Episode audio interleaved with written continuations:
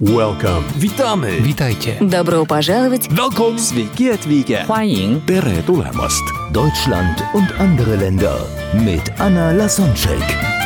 Der erste und einzige Podcast in Deutschland, Österreich und der Schweiz, der sich mit interkultureller Kommunikation beschäftigt, spannende Impulse über fremde Länder liefert, entfernte Kulturen näher bringt und erfolgreiche Menschen mit internationaler Erfahrung interviewt.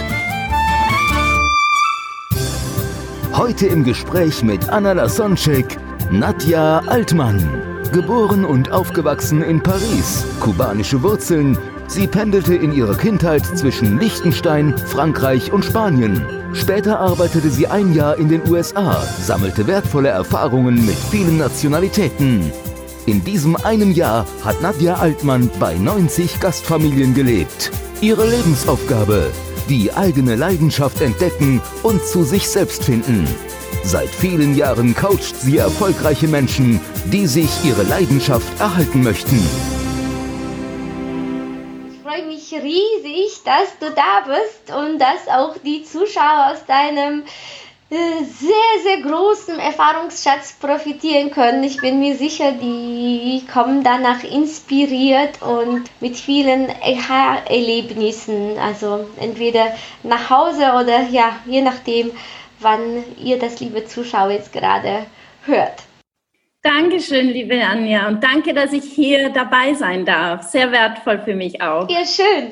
Ja, dann äh, legen wir gleich los. Erzähl einfach, wie hat deine interkulturelle Erfahrung angefangen? Was waren so die ersten Erlebnisse, wo, an die du dich erinnern kannst, wo du gemerkt hast, hm, Kultur ist wichtig? Also bewusst konkret war das, ähm, als ich nach der Matura nach Amerika ging. Der Entscheid war da schon ein Jahr vorher gefällt worden. Und ich ging da so allein nach der Matura, nichts wissend, Mauerblümchen-mäßig unterwegs nach Amerika und traf da auf 150 Personen und aus 28 Nationen, mit denen ich jetzt ein Jahr herumreisen durfte. Und das war ähm, also für mich ein ganz, ganz tolles Erlebnis und das erste Mal so richtig bewusst, was es eigentlich bedeutet, mit unterschiedlichen Kulturen wirklich auf engem Raum zusammen zu leben, zusammen zu sein. Und das Zweite, auch innerhalb dieses Jahres, war halt das, was du auch so schön vorhin schon erwähnt hast, mit diesen Gastfamilien, die ebenfalls nicht nur aus den unterschiedlichen Ländern, wo wir ja hingereist sind als Musicalgruppe, sondern schon innerhalb eines Landes, wenn wir nur ein paar Kilometer entfernt waren, da schon wahnsinnige Unterschiede erkennbar waren und wir ja sehr, sehr, also ich war da 21, sehr offen auch diesbezüglich waren, okay, was kommt jetzt Neues auf uns zu? Das waren so die ersten bewussten Momente für mich. Die ersten bewussten Momente, obwohl du ja schon zwischen Kulturen aufgewachsen bist. Also dein Vater hat, äh, ist ein Kubaner, bist in Paris geboren und du hast dann das Wort Matura erwähnt. Wo hast du dann dein Abitur, wie die Deutschen sagen würden, gemacht? Also das Abitur habe ich in Österreich gemacht. Wir waren eine Zeit lang in Österreich zu Hause, ja. Das war so, dass in Liechtenstein dazu mal die, das Gymnasium als erste Fremdsprache Französisch anbot und als zweite Fremdsprache Englisch. Und da ich ja muttersprachlich Französisch aufgewachsen bin, hat sich die Mama gedacht, na ja, ich will meine Kinder, dass die gleich eine zweite Fremdsprache erlernen, neben dem Deutschen. Und deshalb hat sie uns nach Österreich geschickt, weil da die erste Fremdsprache Englisch war, weil Französisch konnten wir ja schon. Also das war der Grund, warum ich da in, nach Österreich geschickt wurde, die Matura zu absolvieren. Was waren so da die Erlebnisse noch, bevor du so bewusst jetzt mit 21 die kulturellen Unterschiede wahrgenommen hast, jetzt im Nachhinein als erwachsene Frau, wie hat dich das geprägt, dass du zwischen so vielen Kulturen und Ländern aufgewachsen bist?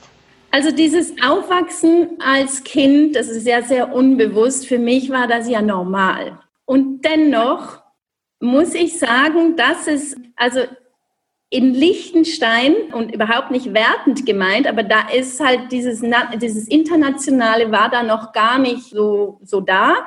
Ich mag mich erinnern, dass wir eine ausländische Schülerin in der Klasse hatten, in der Volksschule und die wurde ausgegrenzt. Ich mag mich erinnern, dass ich mich mit ihr zusammengetan habe und sie da eingegliedert, einklassifiziert habe oder wie, wie man denn sagt, ja, war mir ja dazu mal gar nicht bewusst, aber die tat mir so leid und ich hatte diesen Zugang zu diesen anderen Kulturen ja. aus, aus dem also aus der Kindheit her natürlich. Wir wurden dadurch, dass ja in den 70er Jahren in Ibiza ja sowieso diese Love Peace und ich weiß nicht, wie das hieß, also von den Eltern so erzogen. Wir liefen auch nackig am Strand herum, was heute wahrscheinlich nicht mehr denkbar ist.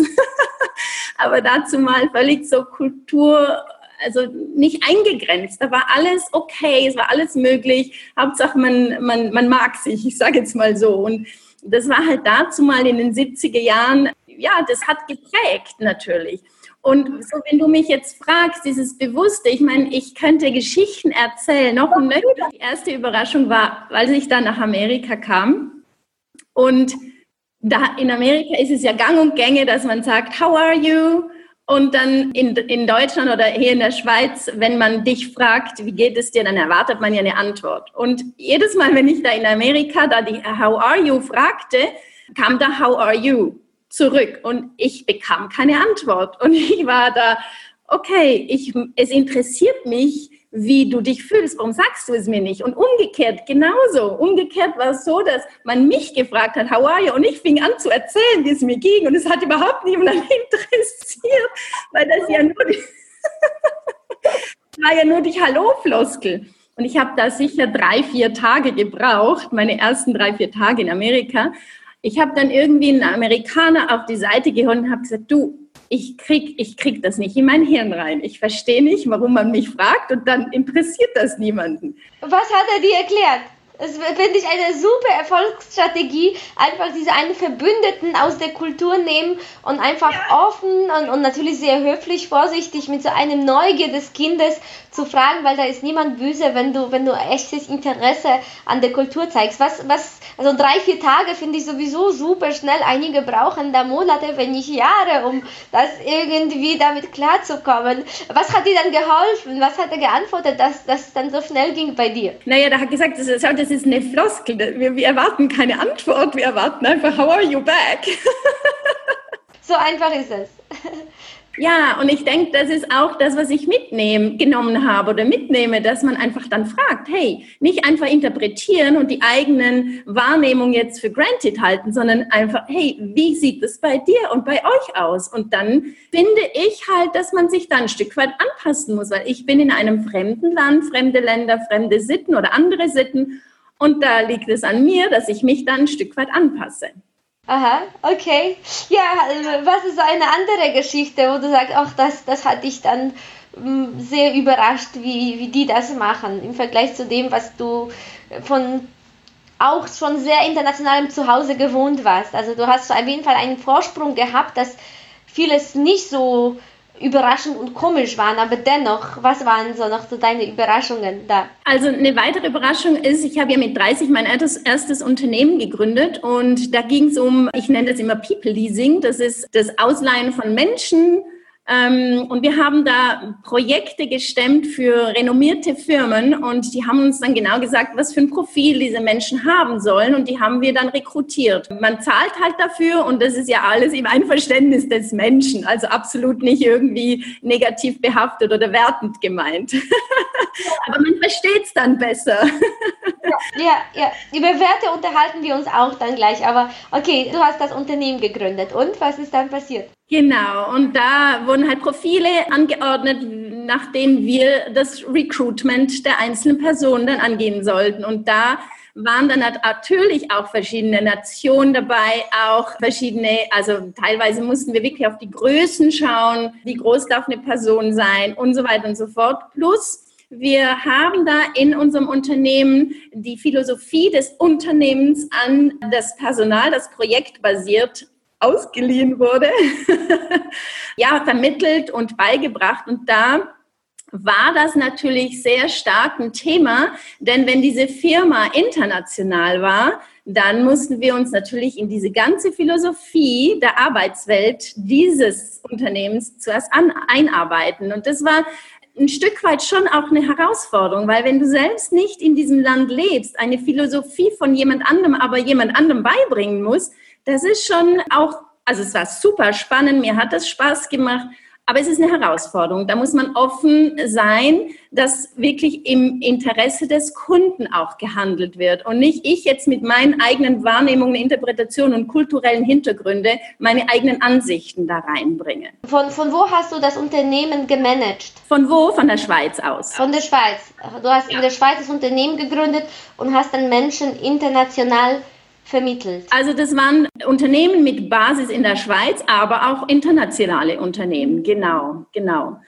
Was, was hat dir dann äh, geholfen, meinst du? Was, was war dann der Schlüssel zum Erfolg, dass du dann, ohne dich mit jedem Land auszukennen, trotzdem dann voran mit deinem Umsatz und ja, äh, Geschäft gegangen bist? Ja, also ich hatte eine Geschäftspartnerin, die Mitbegründerin, die war Japanerin und das hat natürlich sehr geholfen, weil wir waren natürlich interkulturell da, ja.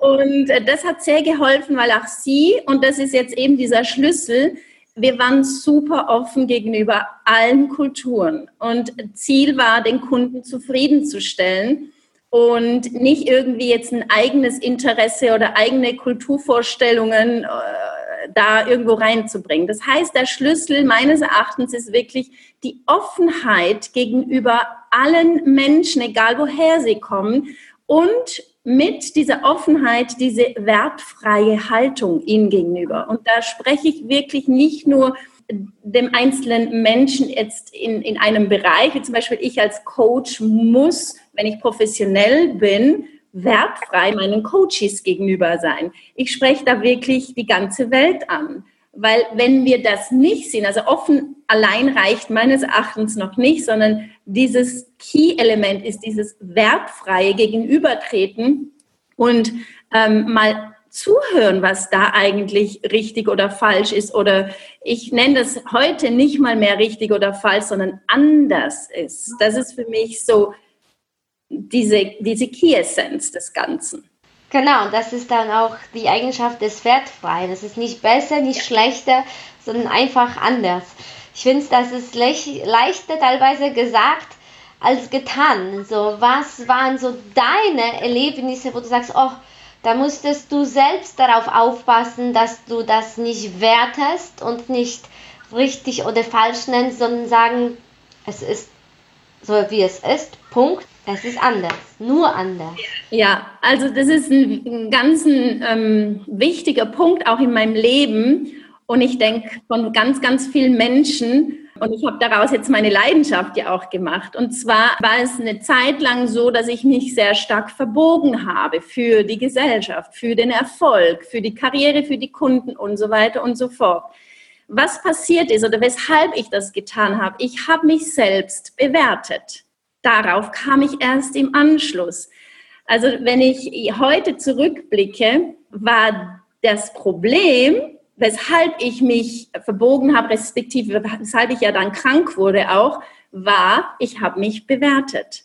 Und zwar, bin sehr leistungsorientiert erzogen worden. Ich bin wahrscheinlich nicht die Einzige, vor allem in unserem, mit unserem Jahrgang. De facto ist es aber so, je mehr wir uns selbst gegenüber werten oder bewerten, vor allem das Negative, desto mehr bewerten wir auch nach außen. Das ist ganz ein logischer Schritt. Und das ist das, was mich dann auch ja, krank gemacht hat. Und ich habe mich ja aus dieser Krankheit selbst dann rausgezogen und die erste Erkenntnis war neben dem hundertprozentige Über, äh, Übernahme der Verantwortung meines Lebens, die, das zwei, die zweite Erkenntnis war genau das. Hör auf, dich zu bewerten. Du bist gut, so wie du bist. Du bist okay. Und wenn man nach innen diese Haltung haben kann, und es geht nicht von heute auf morgen, also es ist nicht irgendwie so ein Schnips und alles ist wunderbar. Ich habe eineinhalb Jahre gebraucht, der Weg in mich selbst, wirklich mich mal kennenzulernen und so, mich so zu akzeptieren, wie ich bin und dass es in Ordnung ist, so wie ich bin und zwar nicht von äußeren Umständen kontrolliert oder von Anerkennung von außen, sondern ich selbst für mich habe entschlossen, hey, ich bin okay. Mit allen Fehlern, mit allen äh, Dingen, die ich gemacht habe oder nicht gemacht habe. es ist okay. Heißt nicht, dass ich nicht mich verbessern kann oder will oder wachsen will, im Gegenteil. Aber mal einfach in sich zu hören und zu sagen, hey, ich bin okay, es ist gut und ich darf auch Fehler machen, ich muss nicht perfekt sein. Das geht alles in dieses Wertfreie und meines Erachtens fängt es halt bei einem selber an, sich selbst gegenüber wertfrei zu sein, damit man auch nach außen diese Wertefreiheit ausleben kann.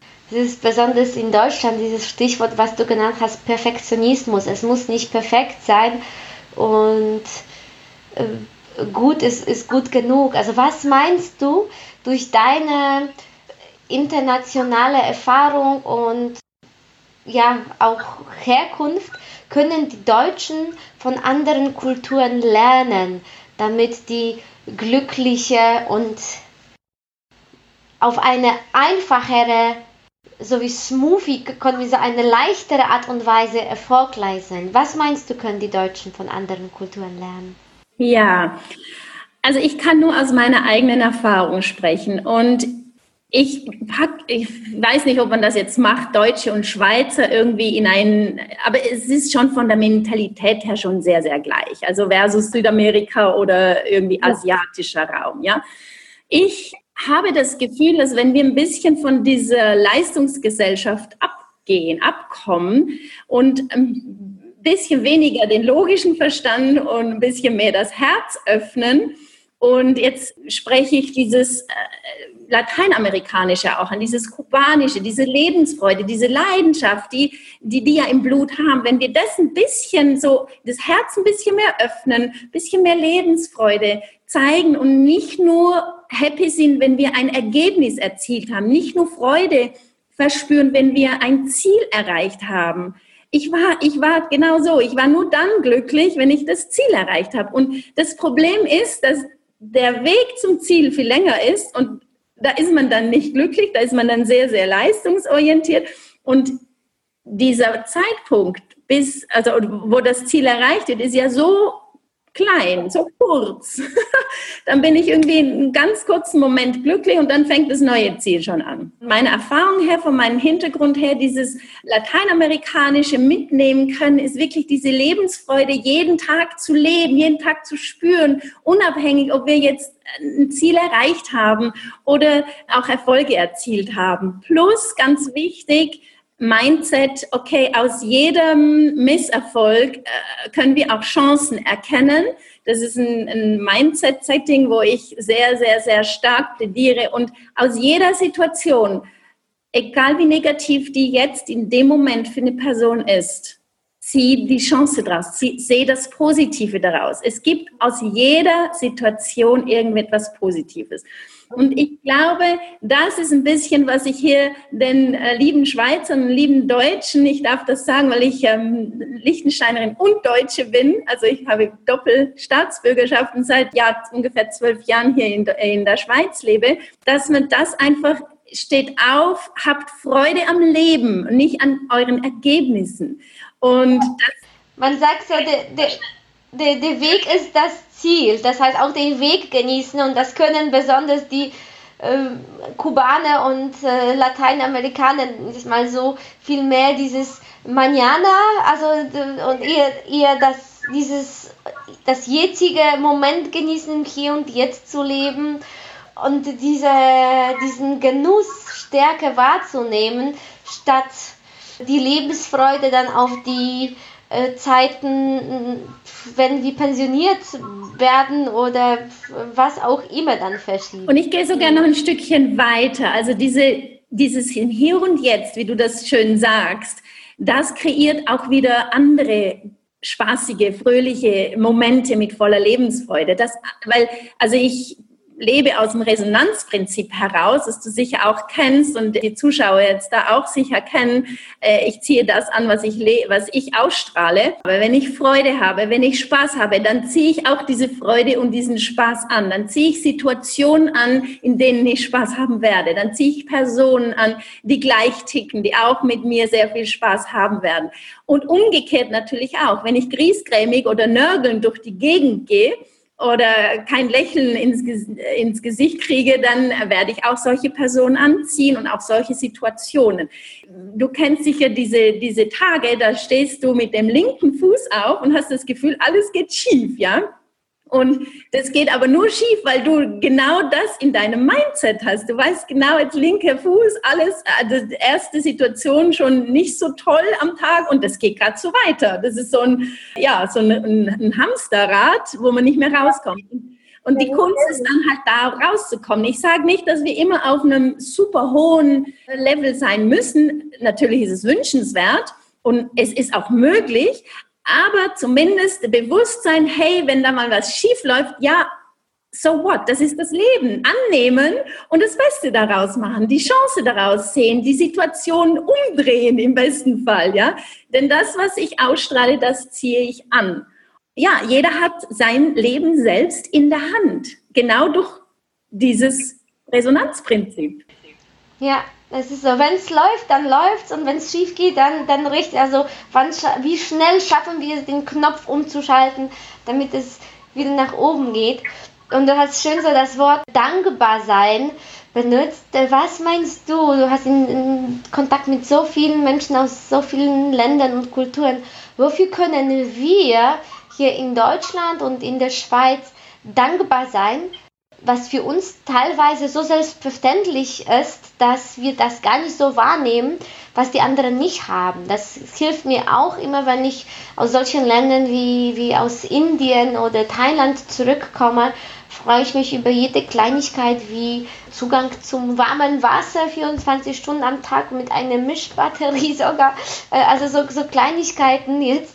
Äh, was, äh, was sind so für dich so Sachen, wo du sagst, wow, im Vergleich zu anderen Ländern, also wie, das sind Sachen, die nicht wie von den anderen lernen, sondern einfach Sachen, für die wir dankbar sein können, so dass wir die, so dass die hier in Deutschland und in der Schweiz sind.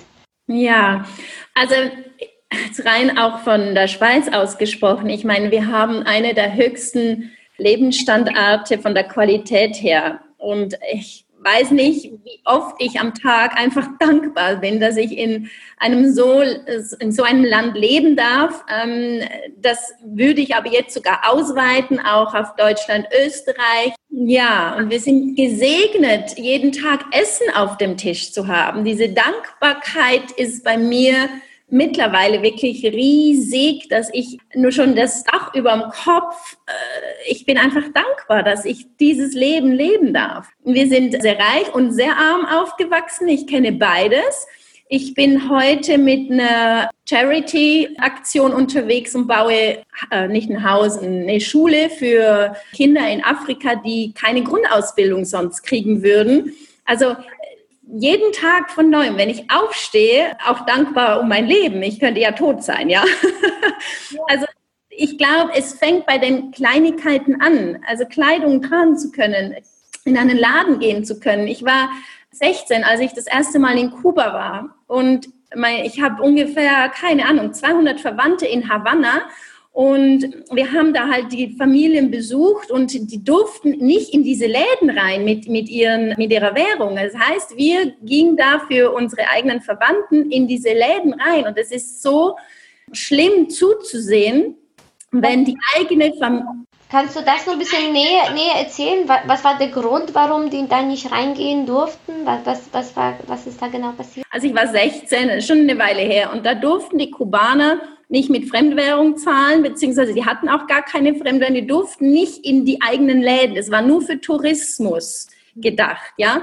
Und wir haben dafür sie dann eingekauft. Die hatten auch kein Essen, also die mussten tagelang anstehen, bis die irgendwie ein Hühnchen erhalten haben oder kaufen konnten. Und wir als Touristen, nicht Kubaner mit nicht kubanischem Pass, wir konnten natürlich überall rein. Wir waren sehr gern gesehen und alle, die aber kubanischer Abstammung waren, die wurden aus den Läden vertrieben. Und als 16-Jährige das mitzusehen, das war ein, das war ein Schock. Und vor allem deine eigenen Verwandten. Ich meine, klar konnten wir es wieder gut machen, weil wir haben dann für die Verwandten eingekauft. Aber als wir wieder gegangen sind, nach vier Wochen, hat ja das gleiche Spiel äh, wieder begonnen für sie. Also das ist schon ein Erlebnis, das man als 16-Jährige lieber nicht haben wollte, beziehungsweise heute kann ich das als sehr, sehr dankbar dann ansehen. Danke, dass ich das erleben durfte. Danke, dass ich auch meinen eigenen Verwandten etwas kaufen durfte, kaufen konnte. Aber natürlich dankbar, dass ich nicht in so einem Land aufwachsen muss. Und trotzdem verlieren die ihre Lebensfreude nicht. Ich meine, die haben sich ja, die haben ja alles gegeben, um für uns irgendwas aufzutischen. Da gab es nicht zu wenig Essen. Also ich glaube, da können wir uns schon noch eine Scheibe abschneiden. Behandelt wird, als die im Alltag leben. Das heißt, der Gast kriegt besseres Essen, als die sich dann sonst ohne den Besuch leisten würden. Als Wertschätzung, aus Respekt, wo das in Deutschland teilweise sogar umgekehrt ist, dass das ja auf irgendwie etwas auf die Schnelle gemacht wird und, und ich habe dann teilweise so Situationen mitbekommen, dass ich dann irgendwo zu Gast war, dann das äh, Ehebett bekommen habe und dann die Gastgeber dann auf der Couch geschlafen haben, wo das eher in Deutschland dann wieder umgekehrt ist, dass, dass der Gast praktisch ja so als nur Zusatz und, und Besuch, also nicht als, als jemand, der stört, aber einfach, dass auf jeden Fall der Gastgeber die Priorität hat. Ich sage ja nicht, dass wir uns da komplett verändern sollen oder wie auch immer, aber so ein bisschen mehr, also ein bisschen weniger Ego, ein bisschen mehr für das Ganze, für, die, für das Gesamte. Und ich glaube, das, das würde schon sehr, sehr viel ausmachen. Generell jetzt nicht nur in der, in der, in der Gastfreundschaft. Ähm, denke, also das ist auch, das weißt du besser wie ich, liebe Anja, dass wir halt in, in diesen Kreisen mehr so dieses Einzeltum in den asiatischen Ländern, wo es halt mehr um die Community, weiß jetzt Fachjargon jetzt nicht geht, da ein bisschen offener sein für. Genau, ja. Es, ist ein, es macht das Ganze viel einfacher und zu, zu zweit und zu dritt und zu vielfachen mehr macht es einfach mehr Spaß. Es ist einfach ähm, lustiger dann, also allein durch die Welt zu reisen.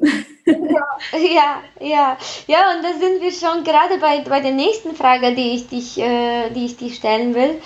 Was meinst du, wie hat dich die, deine interkulturelle Be Reise beeinflusst? Äh, wie hat es dich geändert und was hast du dank dessen, dass du mit so vielen Kulturen zu tun hattest, gelernt? Also du meinst jetzt in meinem Lebensweg? Ja. Ja, Genau. Ja, also für mich ist das jetzt natürlich, das bringe ich jeden Tag in meine Arbeit rein. Dieses wertfreie Coachen, das können ganz wenige Coaches, darf ich so offen und ehrlich sein. Ich habe mit sehr vielen zu tun und das ist eine Gabe. Muss ein Coach wertfrei sein? Diese Professionalität, Professionalität sollte an den Tag gelegt werden. Aber ich weiß, dass das nicht einfach ist weil wir halt sehr stark durch unsere Kultur und unsere Erziehung geprägt werden. Und für mich ist es eine, die, die Key Essenz, das ist das, was ich mitnehme jetzt in meiner alltäglichen Arbeit mit reinnehme. Wertfrei coachen. Jeder ist gut, so wie, der, wie er ist.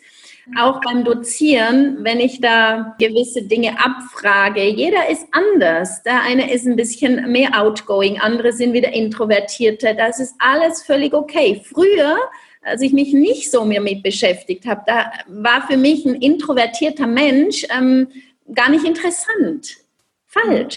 Es kann super tolle, interessante Ansichten haben, super tolle Erkenntnisse, auch für mich dass ich mich mal wirklich mit diesen Menschen auch auseinandersetze. Mhm. Das geht nur, wenn man wertfrei ist, wenn man sagt, hey, ich will von anderen lernen oder Dinge, die ich zum Beispiel nicht oder zu wenig habe, dass ich die dann von außen mir irgendwie anschaue, ob das auch interessant wäre. Also das ist die Erkenntnis, die ich wirklich daraus nehme oder dieses, dieses aus der Lebenserfahrung und jetzt wirklich in meine Arbeit mit einfließen lasse, tagtäglich. Es dauert dann vielleicht länger, damit, wenn, bis wir dann die Tiefe mit den Menschen bekommen, die Verbindung. Aber es lohnt sich, die Chance zu geben. Weil wir dann gerade dadurch, dass jemand anders ist, uns selbst inspirieren können und wachsen können. Schön, schön. Gut, dann habe ich jetzt noch eine Runde, kurze Frage, kurze Antwort. Dadurch, also ich vergleiche dann mit zwei Kulturen. Dadurch, dass du so viel Erfahrung hast, welche Kultur würdest du am liebsten mit der deutschen vergleichen? Ist es dann die, die kubanische, ist es dann die amerikanische, wo du gelebt hast, ist es dann zum Beispiel Schweiz-Deutschland? was auch dann die, die Nuancen wichtig ist. Also welche Kultur ist die jetzt gerade so am liebsten, um dann mit den Deutschen zu vergleichen? Äh, zu vergleichen, so wie sie jetzt in diesem, zu diesem Moment sind, von der ja. Ähnlichkeit her, äh, da würde ich sie mit Schweiz und Amerika vergleichen. Oh, wunderbar. Gut. Alles klar. Hören Sie morgen bei Deutschland und andere Länder. Nadja Altmann und Anna Lasonczek mit dem interkulturellen Vergleich der Schweizer und der US-amerikanischen Kultur.